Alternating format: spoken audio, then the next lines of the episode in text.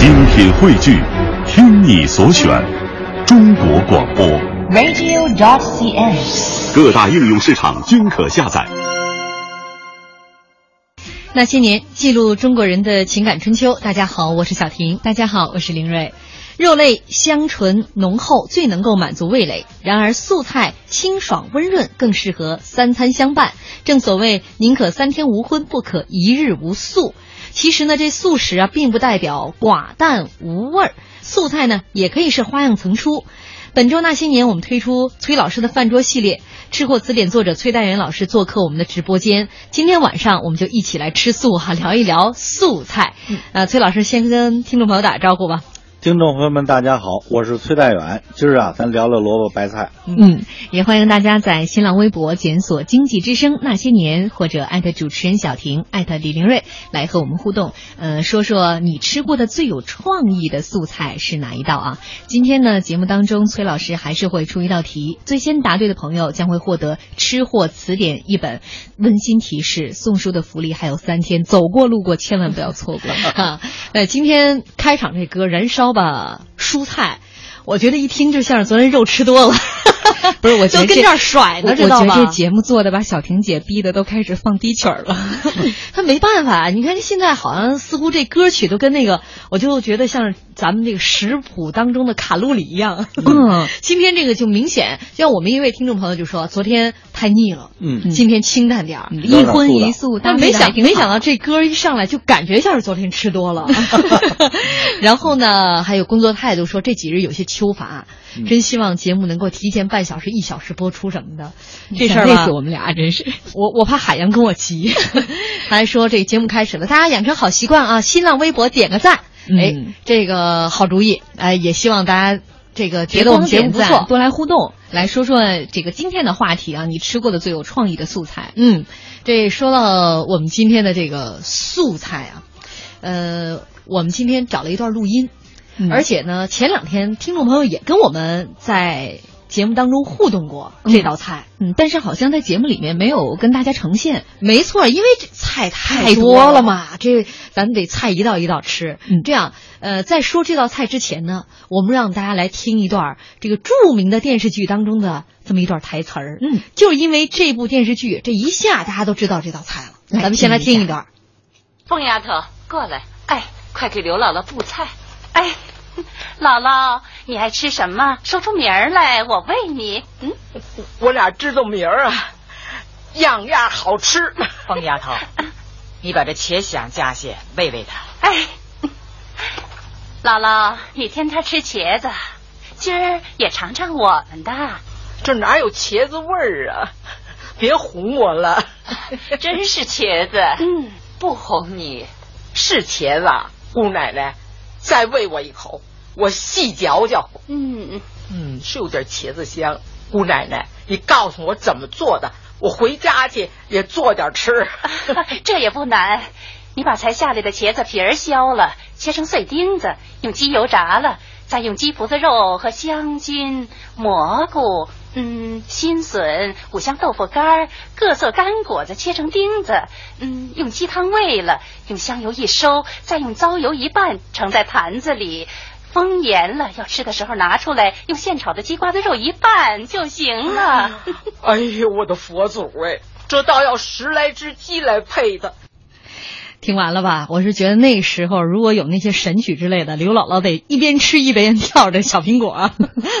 听着凤姐说的这个，她说的很轻松啊，但其实，比如一般我们在听说这个菜谱的时候，你可能在脑子里面都能过画面。嗯，我在听完这一段的时候。完全无概念，太复杂了这道菜。嗯，其实当时呃看这部电视剧《红楼梦》的时候，那家里都挺穷的，没什么录像机啊，或者什么这个像现在互联网这么发达，你把哪段台词随便就可以扒下来。那个时候就觉得太复杂了，而且你试图想记住那道菜，嗯，是怎么样的一个制作过程？就那部电视剧当中呈现，那一幕就过去了。嗯，那今天就注定成为了一道传奇，是吧？哎，呃，我是觉得大家就知道，从那部电视剧当中知道了这道菜茄想。哎，崔老师就先来跟我们来说一说这道菜茄想。茄想，哎，《红楼梦》里啊最复杂的一道菜，就像刚才您听的似的啊，听起来呀太神奇了这道菜啊。呃，我记得好像是上周吧，还有朋友专门的问过咱们，哎，说崔老师，你聊聊这个茄想啊，嗯是吧？哎，你看这个茄想啊，讲的这么复杂哈、这么好吃美味。不过有一件事儿啊，《红楼梦》成书到今天大概小二百多年了，哎，在八十年代以前，不管是北京的那些个什么八大楼啊、八大堂啊，哎，还是什么官府菜、宫廷菜，都没有做出来过这道菜。嗯，从来没有所以它真的就是一个传说。哎，它只在《红楼梦》小说里存在，后来在电视剧里存在。嗯，不过呢，到了这个八十年代中期啊，真有的人啊研究这个什么呀《红楼宴》，把这道菜做出来了。嗯哎，做出来以后啊，哎呀，发现并不好吃哎。嗯，哎呀，于是乎就有人说了，说这曹雪芹这么大学问，怎么编个菜怎么编不好啊？是吧？嗯，怎么回事呢？这道菜是真是假？嗯，这道菜我吃过，哎，而且呢，怎么说呢？我认为这道菜也不好吃，因为做菜呀、跟调一味中药一样，它讲究君臣佐使，哎，得有一个东西是主要的，嗯哎，一些东西是辅助的，是吧？哎，还有一些个，你比如葱姜蒜是佐料啊，哎，加上一些调料啊，能够让它调调好这种口感呀、是这样。可是这道菜您刚才已经听了，它没有君臣佐使，哎，它很复杂，最后呃叫茄想，而唯独吃不出茄子味儿来。嗯嗯，于是乎呢，就有的红学家就说了，说这道菜啊根本不存在。为什么呢？他就是当初曹雪芹呐编出来，为了表现这个王熙凤这个人奚落刘姥姥。刘姥姥不是贫下中农吗？嗯什么也没吃过调侃他用的，就等于是嗯做不出来的，不存在。嗯，不过呢，有一条哈，《红楼梦》呢单独成一门学问叫红学。嗯哎，这个红学里头啊有一门分支叫版本学。咱们大家一般看的那个《红楼梦》叫成本的，包括这个电视剧也是按照成本的来写的。还有一个版本叫什么呢？叫气料生续本。这个续本的《红楼梦》里，就这道菜根本不是这么写的。嗯，嗯，是另外一个版本的对。哎，另外一个版本，它大概是怎么写的呢？它是说呀，把这个茄子呀去了皮，然后呢切成丝，然后呢晾干喽，哎，拿这个鸡汤一煨，经过九蒸九晒之后，存在坛子里，哎，吃的时候您再拿出来做。这不是感觉像是腌菜的那种嗯，感觉、啊哎，这就对了。哎，为什么呢？在清朝的时候啊，这个茄子呀切成了干儿，叫什么呢？叫入菜，也叫茄想。哪个路啊？路就是大马路的路。哦，道路的路。哎用我们网友的话就是行军菜。没错，哎，咱首先说什么叫响儿啊？这个响儿写起来很复杂，上头是花卷的卷儿的那上半部分，嗯，底下是一鱼字儿，对不对？嗯，它实际的本意啊是鱼干儿，哦，响儿是鱼干儿。也算是露菜、嗯是吧？你比如说啊，你现在到了江浙一带啊，仍然能吃到黄鱼响，就是黄鱼干儿；嗯白鱼响呢，就是白鱼干儿。顾名思义，茄响、茄子干儿。它为什么叫露菜呢？就是当初啊，这个京官外放，你比如北京的官员啊，他到福建去上任，这一路那得走上个十天半个月啊，是吧？嗯嗯怎么办呢？就带上这么一罐陆菜，吃的时候拿出来，哎，当地买只鸡烧一烧，哎呦，真复杂。烧一烧。咱广告之后继续为大家讲。快不等于高效，盲目的快让生活充满躁动。慢不是停下脚步，放大心灵，时间可以延伸。春之声，夏之雨，秋天的风，冬天的雪，内心一瞬间，四季已变换。慢是一种姿态，让我们从容观赏大自然的五光十色；慢是一种境界，让我们细细品尝生活本来的滋味。从快到慢，你准备好了吗？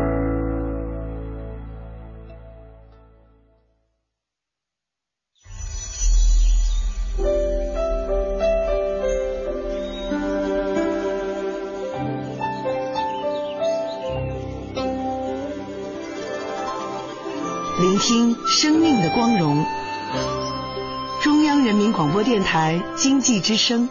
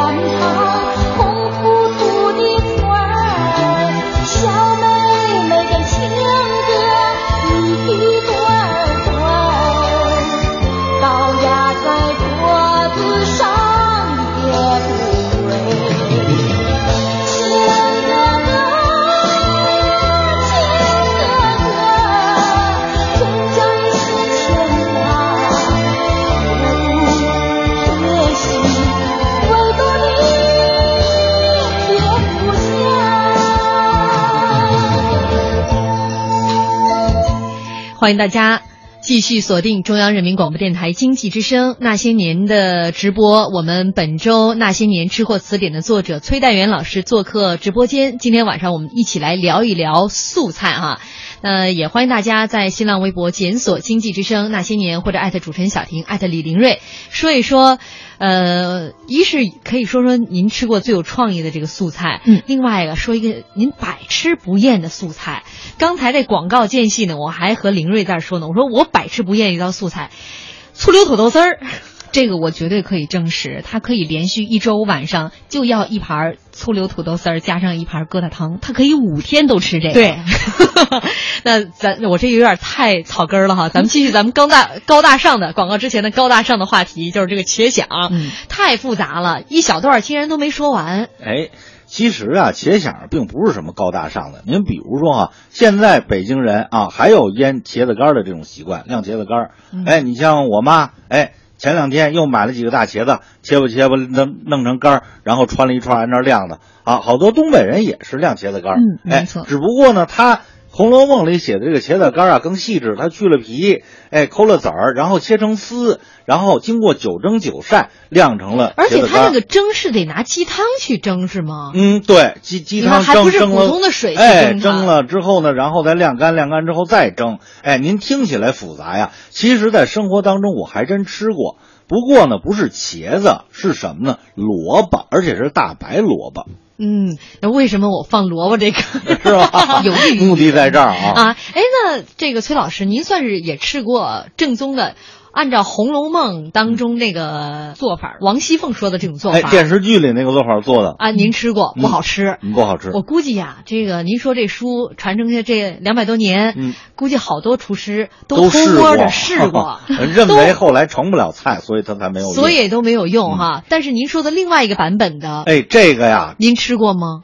另外一个版本就是您说那个气了生粉的那个哈，对，那个还真没吃过。嗯，哎，不过您要说茄子干那，咱们知道的太多了，是吧？哎，你像到了东北啊，什么茄子干炖土豆是吧？哎，茄子干炖红烧肉。嗯，其实我看到一个评论啊，说，嗯，就是在给红学做这个补充，就说为什么曾经刘姥姥吃的那个好吃，我们吃的不好吃，是因为曾经这个茄子比较原生态，现在都是大棚里长的了。嗯，对，这这跟昨天咱们说那猪肉又是一个道理，是吧？为什么苏轼能一早上就吃两碗呢？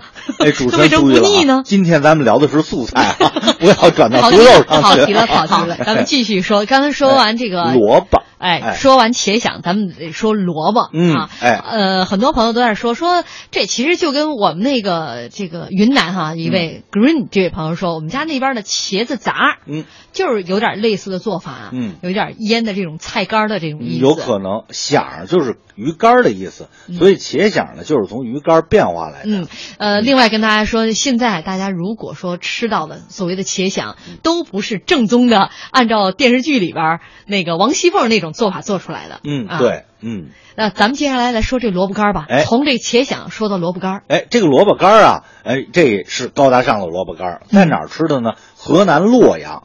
河南洛阳啊，有一道有名的菜叫什么呢？牡丹燕菜。它是什么呢？就是大白萝卜，象牙萝卜呀，然后切成了丝，经过九蒸九晒，哎，之后拿高汤煨制以后，哎，一碗汤。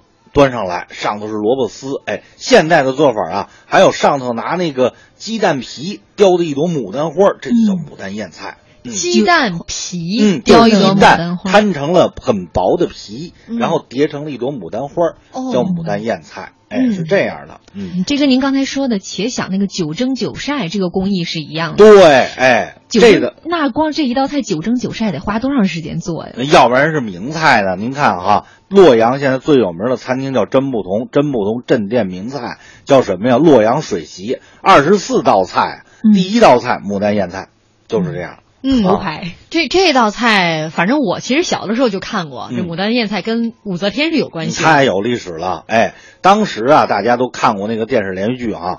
武则天后来这个唐高宗死了以后啊，他就受贬了。哎，贬了以后呢，有人害他，哎，害他怎么办呢？据说啊，给他饭里掺了毒药了。哎，之后就扔出去，哎，扔到这个庄稼地里就不管了，就等他自生自灭了。哎。不想呢，下了一场大雨。后来这雨一浇啊，就给他浇的糊里糊涂的就醒了。醒完了以后，你想这人他中了毒啊，他就拿手刨啊，刨完刨去，你猜怎么着？他赶上这一大萝卜地，哎，他刨出一根大白萝卜来。之后呢，他吭哧吭哧吃了，吃完了以后，这萝卜解毒啊，是吧？哎，他就活过来了。哎，经过了千回百转，最后你看武则天当了皇上了。嗯，当了皇上以后啊，各地的这个贡品啊，就纷纷的哎供了上来哈。结果他什么也没看上，哎，就当地有一个官员供了一个三十多斤的大白萝卜。哎呀，他说这好，这想起了当年呀，忆苦思甜了啊。这你看有救命之恩呐。他说赶紧把这做了国宴，今天就吃这大白萝卜了。嗯，后来这厨师一想，这你说这国宴一人。捧个大萝卜啃着也不像个样子呀，哎，怎么办呢？就把这个萝卜呀切成了细丝，然后经过九蒸九晒，拿高汤喂汁，哎，这叫什么呢？像燕窝一样。您看那燕窝，嗯，不是那种雪白的颜色，跟丝似的吗？嗯，所以叫燕菜。哎，哦，这么着留个名字，名字是从燕窝的燕窝燕子借了这个燕字儿。对，借了燕窝的那个形状来了。哎，后来呢，经过一下就过了一千多年呀，到了一九七三年，周恩来总理上洛阳，哎，招待外宾，招待当时的加拿大总理，哎，说这个当地的有特色的菜呀，哎，当地那个厨师啊就把这个菜做出来了，而且呢，拿那个鸡蛋呀摊成了薄皮，黄颜色的。做成那种牡丹花，搁在这个菜上。周总理一看，这个创意好，因为大家都知道洛阳的牡丹最有名啊，洛阳牡丹甲天下。周总理说，那这道菜啊，就叫牡丹燕菜吧。嗯，哎，自此牡丹燕菜就留了名了。吃起来什么感觉啊？哎，酸酸辣辣的。它那个辣不是辣椒的辣，是胡椒粉的辣。哎，这洛阳人啊喜欢吃胡椒粉，哎，有这种酸辣的口感，而且非常的爽利。嗯，也很漂亮。嗯，其实有时候你又有一种穿越的感觉，历经一千多年，在同一道菜上，两位厨师各自花了一些心思，嗯，那让他这个菜呢不断的哈，嗯，这是推陈出新。嗯，你看最早武则天这位御厨，嗯啊，人家推出了这个宴菜，嗯，然后最后一千多年以后，呃，这位这种国宴的厨师又。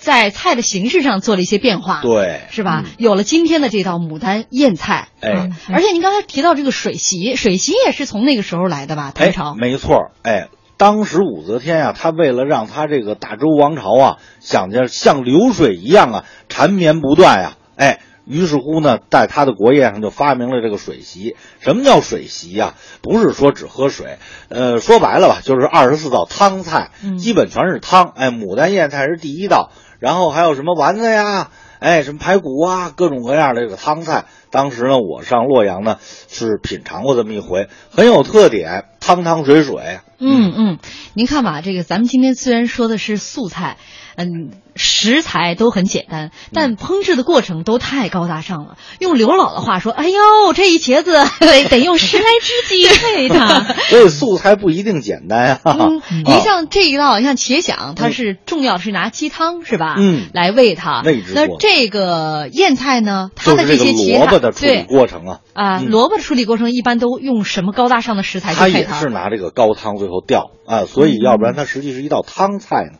哦，这才是入让它入了味儿，入了味儿。哎，我们这个网友有说了，朱大牌说这个崔老师，哎呀，看来崔老师是吃过洛阳水席的，数不胜数的美味佳肴里，家乡的燕菜居然入了您的法眼。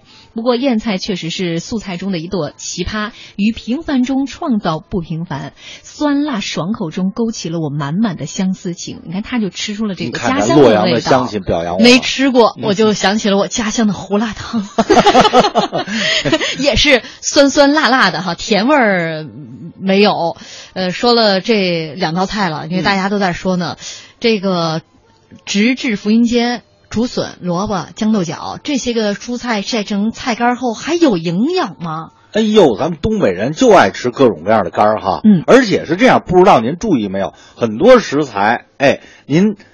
晾制成干儿以后，再发发起来以后的口味比原来要好，而且价格比原来贵得多。比如海参，比如鲍鱼，你看那鲜鲍鱼比那干鲍鱼发的便宜的多。海参也如是。嗯，但是我总觉得东北人那个吃法完全是因为冬天他会没有那些青菜，所以他会在入秋的时候晒成干儿，以便于让他在冬天的时候可以选择的蔬菜更多。嗯，也有这个道理啊。对，我就是觉得还是可怜呐，因为我们普通人家那个，我们冬天就是拌萝卜皮，夏天是萝卜皮啊什么之类的哈，然后冬天就拿那个萝卜丝汆那个汤，就说你们家天天都是牡丹燕菜是吧？不是，人家是拿高汤吊的，我们那是白水，白水，白水也能做出好的素菜来呀。哎，咱们可以聊聊，咱聊完萝卜，咱聊白菜。哎呦，有一道白菜叫开水白菜。哟，那有味儿吗？哎，有味儿。哎，这这菜好做吗？啊，好做吗？菜啊，这个我回去我也显摆显摆呀，是吧？哎，您待会儿拿拿瓶那个白开水，然后浇在白菜上。这这中午以后晚上盒饭我都能给它解决了。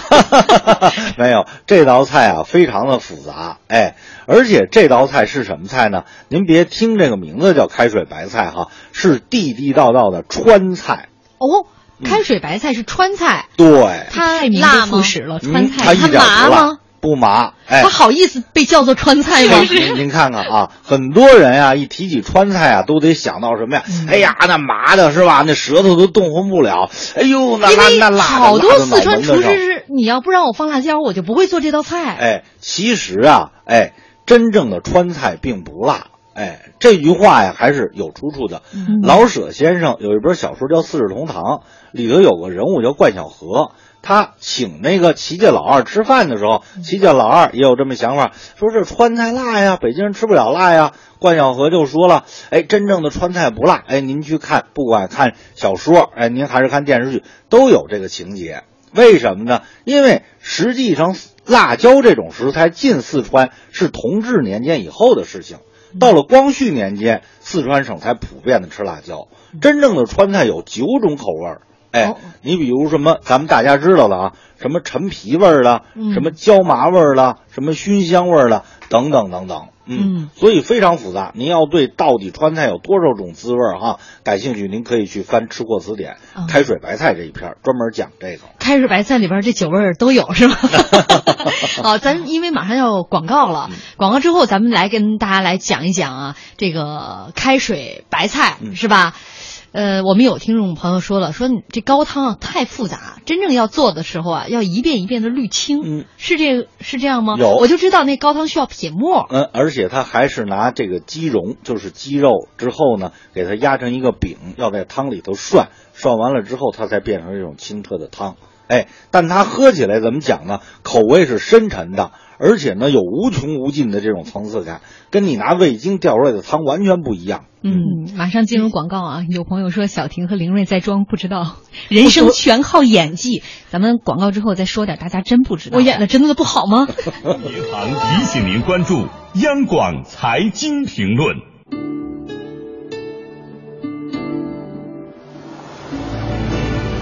综合化的财富管理能力，助你实现人生价值。交通银行，您的财富管理银行。健康美味就选双汇，双汇开创中国肉类品牌。北京时间二十一点三十分。报时中国经济，我是 TCL 李东升。电影或者电视剧等艺术作品可以重播，而人生没有重播，因此。我们要学会去珍惜当下的分分秒秒，去创造自己的感动，做好每一天的工作和生活，就是生命的意义所在。报时中国经济，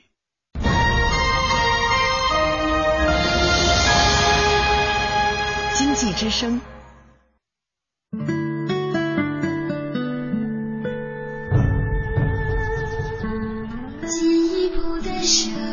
中央人民广播电台经济之声。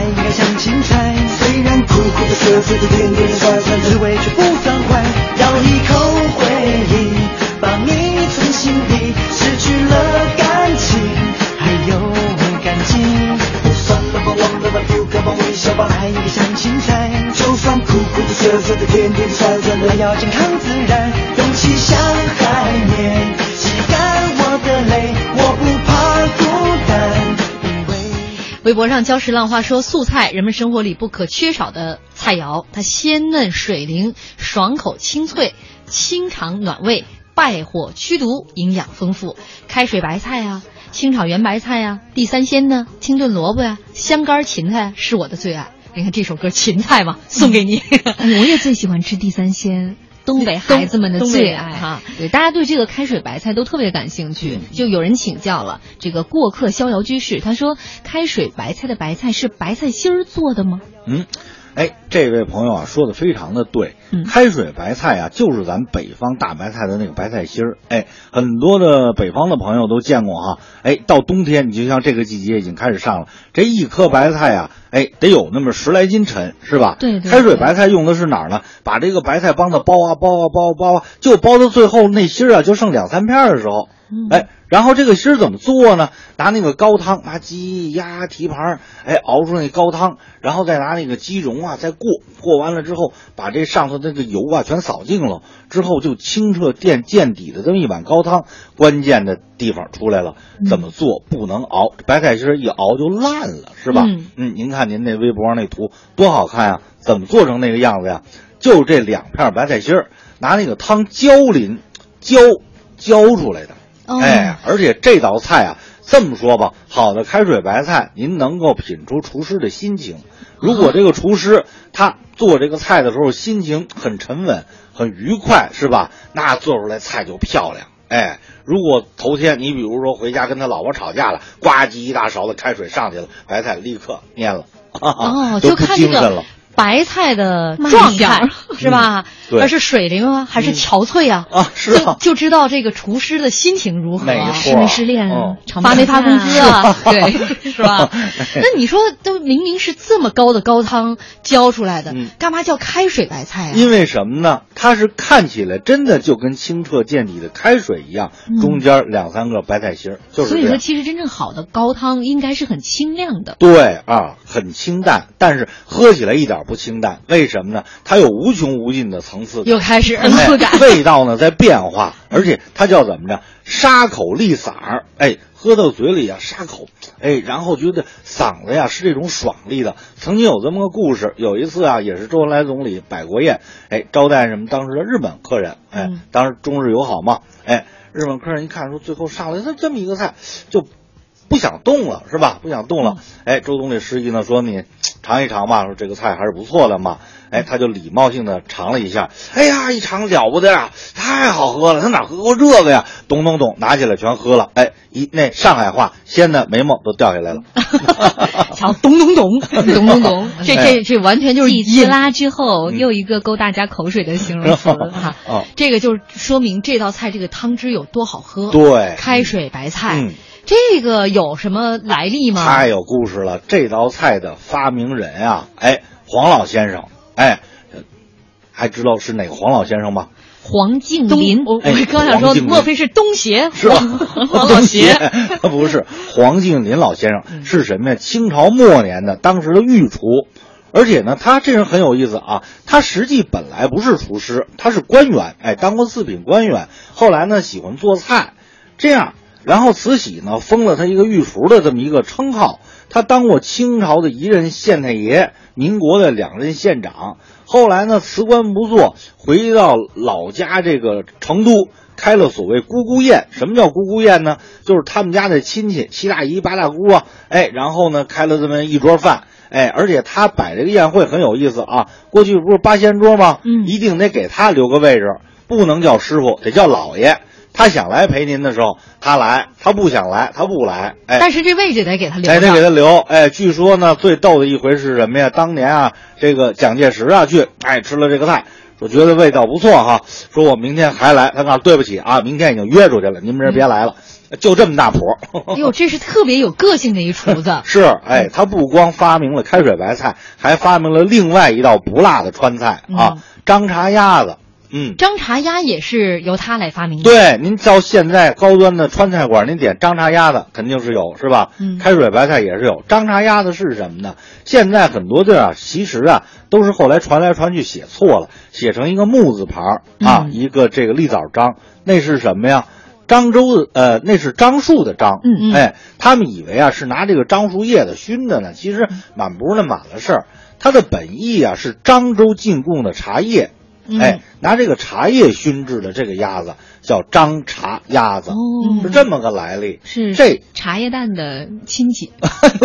高端茶叶蛋啊啊，高端茶叶鸭蛋还是啊。然后是说这个黄老先生，这都是他的独创。独创，所以你看啊，开水白菜也好，张茶鸭子也好，真正的川菜吧，并不辣。嗯嗯，也就是说，最早可能这个成系统的，像姑姑宴，嗯。呃，也就是从这黄老先生这儿开始的。没错，嗯，这我是觉得回来咱们也可以多讲讲一代名厨，嗯，一代名厨太有意思了哈，对。非常有个性的一位老先生，很传奇啊。呃，家境这么好，但是就好这一口做饭，嗯，好美食，好多名人都是啊。您比如说王世襄老先生嗯。啊，也喜欢做饭，是吧？嗯，那我觉得可能这种，尤其美食家们，是不是天生他们的味蕾跟一般人就不太一样啊？更能敏锐一些，更多层次感。嗯，更 多我觉得这个没有什么，舌头长得都差不多哈，主要是他们更热爱生活。你看咱们那么多的网友都是热爱生活的朋友嘛。嗯，呃，大家还得要注重这观察力啊。听听也说，冷不丁看那开水白菜图片，我以为上汤娃娃菜呢，还 真是他这个。就是用咱们普通的北方的冬储那种大白菜的菜心儿，嗯还不是那种上汤娃娃菜用的那那啊种材料。呃，如果您要到高端的啊川菜馆，您不妨点一道开水白菜。嗯但是开水白菜价钱不便宜啊。如果这么讲吧，要是十几块钱一碗的，您就别喝了，那真是上汤娃娃菜。嗯，那真是拿开水做的。哎，今天其实，在微博里面我们预告了好多道菜啊。嗯，我最感兴趣的一道叫诗礼银杏，哎就是你看这个名字就特哎别有诗意。你这图片找的我一直以为是黄豆呢。是吗？那怎么说？你去的都是那个冒牌的川菜呢，适合用辣子做菜哎的。人家这是高大上的菜，嗯狮礼银杏。诗礼银杏是哪儿的菜啊？地道的孔府菜。哎，说中国的菜啊，哎，鲁菜这是属于独树一帜的，哎，名门正派。鲁菜呢分三大派系，你比如说这个呃烟台一带的叫福山帮，哎，嗯这个济南一带的呢叫历下帮，哎，孔府菜是单独的一个派系，哎，孔府菜属于至高无上的经典。为什么呢？因为大家都知道哈，这个孔子世家从东汉封到大成至圣先知，一直到民国这一千六百多年，您知道他们家就干一件什么事儿吗？嗯，您说吧。这我们俩真不知道。接待工作。哦，哎，为什么呀？历朝的皇帝都要到曲阜去朝圣，对吧？当时封建社会所有的官员叫什么呀？孔子的门生，嗯大家都听过这个词儿吧？哎，所以呢，他们都要去那儿朝圣。那个时候去朝圣啊，不是今天说咱们早上起来坐坐高铁去了，坐飞机去了，咱晚上回去了，没那个。哎，得坐着马车去，挨那儿啊一住啊，得住上个十天半个月，甚至于就一个月。哎，这么回事儿。那么孔府的厨师呢，跟这个皇上啊、官员的厨师啊就有一个交流，所以呢，他把这个烹饪呀练的是属于炉火纯青。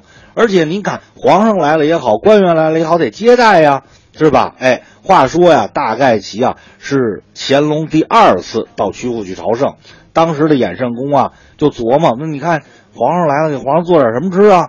正发愁呢，哎，这厨师来了，端了一盘什么呀？就是很多朋友去过孔庙吧，在孔庙的东路那儿有一个地儿叫诗礼堂，哎，诗礼堂门口呢有两棵大银杏树，就拿这个银杏树的那个银杏果，嗯做的这个银杏，然后呢秘秘制的，哎，很好吃，甜的，哎。当时呢，这个衍圣公就问啊，说这什么菜呀、吃起来味儿挺好，是吧？样子也漂亮，而且清甘明目啊。说这个啊，就蜜蜡银杏。嗯，蜜蜡银杏这名儿不好，俗是吧？哎，咱孔府的菜那得有孔府的这种雅致的这种感觉，是吧？哎，这个哪儿来的呀？说就是那十里堂门口的。哎，这么着就叫十里银杏吧。你看看一叫这诗礼，银杏了不得了，就跟《论语》就粘一块儿去了。嗯哎，透着就那么有学问。没错，这嗯这这太有文化了。而且是不是从那之后，所有的菜都不好意思叫乳名了，都得起一个跟那个《论语》沾点边儿的？是吧？哎，没错。所以这个曲阜啊，您现在如果要去哈，他们这个孔膳里头很多菜都有这样，什么贝贝封侯啊、阳关三叠呀、哎等等等等，基本都是这种诗句改成的菜。嗯反正看完之后您就不知道吃什么菜，诗礼银杏，嗯大家又长学问了吧嗯？哎，这道菜怎么来的啊？大概是一个什么样的口味儿？嗯，那还有很多朋友说，呃，我就看到了，呃，叫什么什么名字的我忘了哈，他就说我这个人就是爱吃豆制品，嗯。各种豆制品，嗯，能不能请崔老师来讲讲？讲讲。嗯。嗯，这蔬菜当中应该算是一类吧，是吧？豆制品啊，豆制品哈，哎，那咱们今天讲了那么多高大上的了哈，哎，可是咱题还没出呢。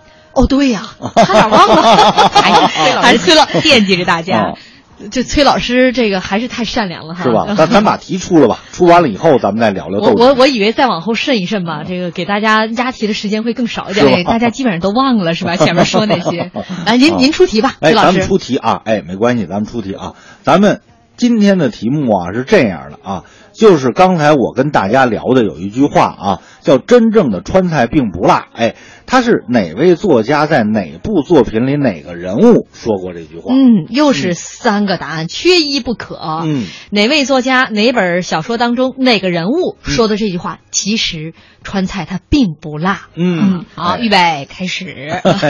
好，崔老师，咱们继续来讲豆制品。豆制品，大家继续想题啊，是吧？哎，咱我觉得呀，不能老聊这高大上的。刚才四道菜，说实在的啊，都不便宜。那四道菜可能哪一道菜普通人家都做不了。哎，没错，今儿咱们聊这简单臭豆腐。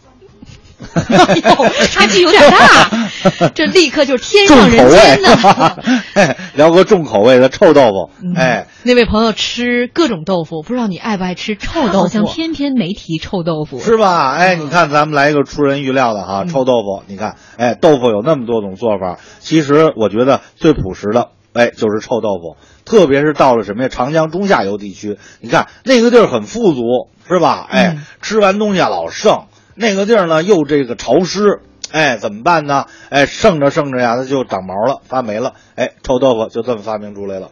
啊，这这个就是都节约嘛，哎是吧？这是都由舍不得扔。对，嗯由此而衍生出来一种臭豆腐，哎在江南这个方面。嗯其实你一说这臭豆腐吧，我觉得全国各地哪儿都有。嗯，也不是，你想主要是在长江中下游，北京是个例外有吧？嗯，然后湖南、湖北吧，哎，湖南湖北，你看都是长江中下游啊。但是那个臭的吧还不一样。哎呦，挨这儿啊，跟您分享我一亲身经历。我曾经有一次啊，就从无锡，哎，那阵儿还没有高铁呢，就是坐那个慢车呀，一步一步从无锡，然后到苏州，之后到南京，然后到上海，后来到绍兴，吃各地的臭豆腐，啊，您是专程去吃臭豆腐，都不一样。您就 臭了一路过去是是吧？？一路臭过去了，哎，味道都不一样。跟我给我们来分享分享。嗯，您觉得每个地方的这个臭的差异在哪儿？呃，您比如说，我印象里哈，在南京它是怎么做的呀？它就是那个，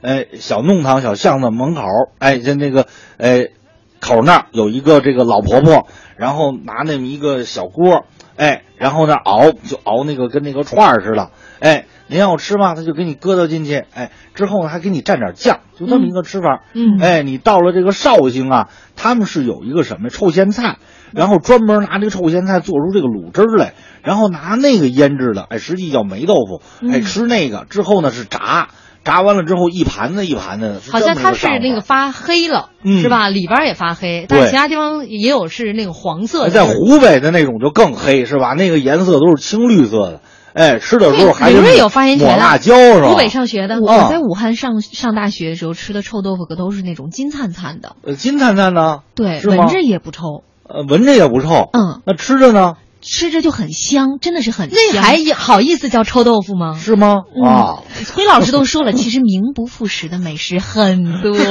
吧？啊，有一次啊，更有意思啊，我在新安江边上吃了一次什么呢？不是炸的，哎，有一次他是怎么做的呢？拿那个臭豆腐，应该叫霉豆腐吧，哎，发酵以后清蒸的，然后搁上汤，吃起来非常的嫩，哎，而且呢有一种独特的那种酱香味儿，吃完了以后永远忘不掉，太好了。嗯，哎，老北京也有臭豆腐。呃，北京啊，王致和臭豆腐哈，嗯，哎，其实呢，我感觉啊，呃，要论真了说，它不应该叫臭豆腐，嗯，它应该叫臭腐乳。嗯嗯，就是它，它是那种咱们吃的那种那那种跟直接一抹红就可以，对吧？哎，豆腐乳之类的哎乳状的这种东西，它实际是什么呢？就是清朝的时候啊，有个安徽籍的举子来北京考试，哎，后来呢头一年没考上，然后呢就挨北京慢慢学习吧，哎，一罐豆腐没舍得吃，哎，捂完了之后变成这样了，哎，后来据说呀，慈禧特别好这口，哎，吃完了以后呢，还起了个雅名叫清芳，所以您到北京饭店。哎，各个饭铺里就您去点啊，嗯菜单子上写个名字叫清芳，您别乱点，点完了以后不定您爱吃不爱吃了。瞧这个一个臭豆腐哈，这个天南海北，嗯这臭的都不一样，臭的形态也不太一样，但是有一个共同的这个这个这个一个标准，就是闻着臭，吃起来香哎，。吃起来香，啊特别北京那臭腐乳应该是怎么一个吃法啊？那得浇上辣椒油，哎，然后呢蘸上大葱，那么吃才有味道。您比如说吃锅头，哎，来一块这个臭豆腐，浇上辣椒油，蘸上大葱，那吃起来又香又臭，哎呀，太棒了！嗯，又香又臭，这什么味儿？这是 相当纠结的人生啊！说这豆腐啊，不仅仅说是一个味道臭，做法其实也是各种各样的。哎，千变万化。你们包括你们东北有冻豆腐，嗯对对，是不是？嗯然后那个火锅必备。火锅必备，对冻豆腐。呃，然后我看那个就是曾经有一部电影哈，嗯芙蓉镇》嗯，有那个米豆腐，米豆腐，哎，是吧？不过米豆腐不是黄豆做的，哎，哦，它那要这样严格意义上讲，它就不是豆腐吗？嗯，它应该是借这个名儿吧，就像北京的麻豆腐似的。那我是要跟崔老师我们在讨论，嗯啊，非常严谨的在讨论，就是演技差了点儿。呃，那是不是他？你拿米，如果是拿米做的，它是他他还能拿大米归为豆腐家族吗？呃，它形态有点像吧，它是拿大米磨成了粉，然后露出来浆，然后再煮，煮完了以后呢，定完型之后再切，切完了之后一小碗，哎，而且当时我记得我去过的芙蓉镇的那个地儿嘛，而且就是拍电影的那家儿，挨那儿吃的那个米豆腐，呃，怎么讲呢？我认为哈，呃，谈不上特别好吃吧，哎，但是呢，你可以体现一种风情。而且在湘西地区啊，不光是那一种口味，你比如说到了凤凰，哎，就是沈从文笔下的那个凤凰啊，嗯他那儿的米豆腐就更有意思了，跟一个土豆球似的，然后特别辣的那种汁儿啊，给你浇上，浇完了以后吃完了以后，真是拔不出舌头，又简单的快乐着啊，就是那种拔不出舌头啊就极辣的那种，极辣啊嗯，嗯，哎呦，我我我我其实挺同情崔老师的，我觉得这个说几这天美食个行业了也挺不容易的，是吧？只有这一刻，他皱了眉头，拔不出舌头来。呃，我们有一位朋友说，我们云南有包浆豆腐，嗯，这个您吃过吗？哟，还真没有，这个没有啊！哎呀，终于找到短板了。还有落寞小猪说，霉豆腐我们家自己就会做，嗯但做的时候呢，放白酒、橘子皮，嗯啊，用这样的一些方式来做这个豆腐。嗯刚才呃，崔老师说米豆腐，我觉得像西安的那种那种凉粉儿，嗯，有点像，包括太原也有一种东西叫嗯碗托儿，哎，嗯也跟那个类似。是吧？嗯就是它那个凉粉儿是好像应该是有，经常是绿豆粉对来做的。嗯呃，每天早上原来我们上学的时候，小的时候啊，早餐点儿就有卖那个炒、那个炒制出来的炒凉粉儿，炒凉粉儿，特别好吃。北京也有，北京叫蛤蟆咕嘟，是吧？是。我说这这北京的称呼，都弄得一下都没有食欲了。呃，是因为蛤蟆土它是那种长长长条形状的嘛，哎，有点像蝌蚪似的，哎，而且呢有一句话叫什么呀那个我们？叫漏鱼儿。哎，对，嗯，就叫蛤蟆咕嘟，叫这个卖蛤卖蛤蟆咕嘟的醋嘛，管凉不管酸。哎呀，这个光这个这个饮食文化，就听听名字哈，相当有趣。听听爷爷说，血豆腐、奶豆腐蒜豆腐吧？哟，这个大家都那么叫，那就算豆腐吧。啊，还有失落的小男孩，但不卑微。你看，这这这个我们微博上都成菜谱了。嗯，千叶豆腐呢？啊，当然了，豆腐我们说豆制品是一个大家族。哎，大家族。说完豆腐，那可能很很多朋友，豆腐皮儿算不算呢？豆腐干儿算不算呢？豆腐丝儿算不算？心肝算不算？那那这这种种类就太多了啊。呃，今天说了这么多，其实还有一种类型，呃，这个一种酸菜。嗯，是吧？这也是一种蔬菜。今天崔老师给我们讲的时候，我们甚至都有一些疑惑，没太听懂，是对吧？哎，这也是我唯一没找着照片的一道菜啊。它这个菜就叫酸。哎，这是桂林的一种独特的小吃。哎，确切的说啊，它不能称为菜，它是什么呢？桂林啊，专门有一种店叫酸店。您看别的地儿吧，把这个酸呀当做一种口味。嗯，你比如酸甜苦辣咸，说你这个菜什么味儿的？酸的。你要跟那桂林人说酸是什么呀？他给你引到这个酸店，酸是什么呢？就是拿各种蔬菜水果腌制的，哎，不搁盐，哎，发酵以后可以有什么呀？可有便宜的，你比如说这个，呃，我想啊，便宜西瓜皮酸，哎，还有什么芒果酸，什么苹果酸，哎，什么笋酸，哎，什么藕片儿都能做成酸。嗯，之后呢，有点像自助似的，哎，你拿一个签子去扎。扎完了之后，就拿一小塑料碗拖着，一边走一边吃。哎，就是应该叫零嘴儿吧？嗯，所以呢，桂林的味道，我觉得就是酸。您现在我已经满口酸了，都是吧？哎，那您没吃过？但是所有的这种卤汁调料都是一样的，是吧？就是把不同的食材往里扔。对，有点像腌泡菜。所以呢，他们腌完了以后，还专门有一个名儿叫起酸坛，就是把这个酸坛呢打开。您要到桂林人家去做客呀。哎，他不给您什么呀？哎，吃瓜子儿、花生，他给您哎，嗯，起酸坛吧，然后给您拿出来各种各样的酸笋子啊，什么酸豇豆、酸哎这种嗯酸萝卜之后，哎，最好吃的就是那个酸的白萝卜，哎，这么一碗酸端给您了，您一边吃一边聊一边流口水。嗯，公子硬说广西酸叫酸野。嗯。啊，这是这也挺怪的啊！小吃，咱们这儿都是去电影院吃个爆米花，吃个瓜子儿，嗯，然后人家那儿去看电影的时候抱着一碗泡菜，那多有味道啊，是吧？啊，然后一边看电影啊，一边做啊，算是每个地方都有每个地方的饮食风情，嗯、是吧？如果全国各地都见面嗑瓜子儿，也没啥意思。行了，这时间不多了，崔老师赶紧把那个答案给大家公布一下。嗯，有答对的吗？有，您太小瞧我们听众朋友了啊！您您把这个答案来给大家正式公布一下，然后我们来公布这位获奖听众。哎，真正的川菜并不辣啊，是老舍先生的小说《四世同堂》里啊那个不太光彩的人物冠晓荷说的。嗯嗯，这位最先答对的应该是右军习气。哎，这位网友听众，新朋友。呃，这个其实我们有很多老朋友，嗯，呃，以往呢。没有输送，所以不站出来。呃，还有一位听众朋友说，呃，能告诉我一下在哪儿卖《吃过词典》吗？哎呦，那个不叫《吃过词典》，吃货词典四个字儿，他错俩字。商务印书馆版的，哎，您到什么呀？当当啊，亚马逊呐，京东啊，哎，您还可以到北京的，您比如说三联韬奋二十四小时书店，二十四小时夜里三点半去买都能买到。嗯。呃，这知道了哈，吃货词典也恭喜右军习气这位听众朋友获得了由崔老师亲笔签名的《吃货词典》这本书一本。